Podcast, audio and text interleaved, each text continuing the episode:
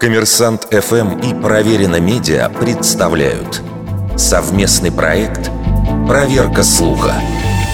Правда ли, что от прикосновения к жабе появляются бородавки? В мифологии многих народов жаб связывали с колдовством.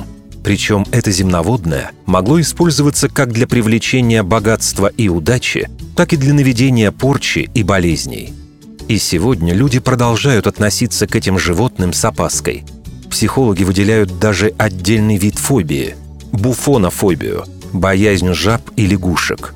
Бородавки – это доброкачественные новообразования кожи, которые могут возникнуть на любом участке кожного покрова. Обычно они проходят самостоятельно, но в некоторых случаях врач может предложить их удаление. Причина появления бородавок – вирус папилломы человека – им на сегодняшний день инфицированы 12% населения Земли. Это более 660 миллионов человек. Вирус папилломы может встречаться и у животных. Его могут переносить не только млекопитающие, но и земноводные, в том числе жабы, но они не могут заразить им людей. Вирус папилломы распространяется между представителями одного вида.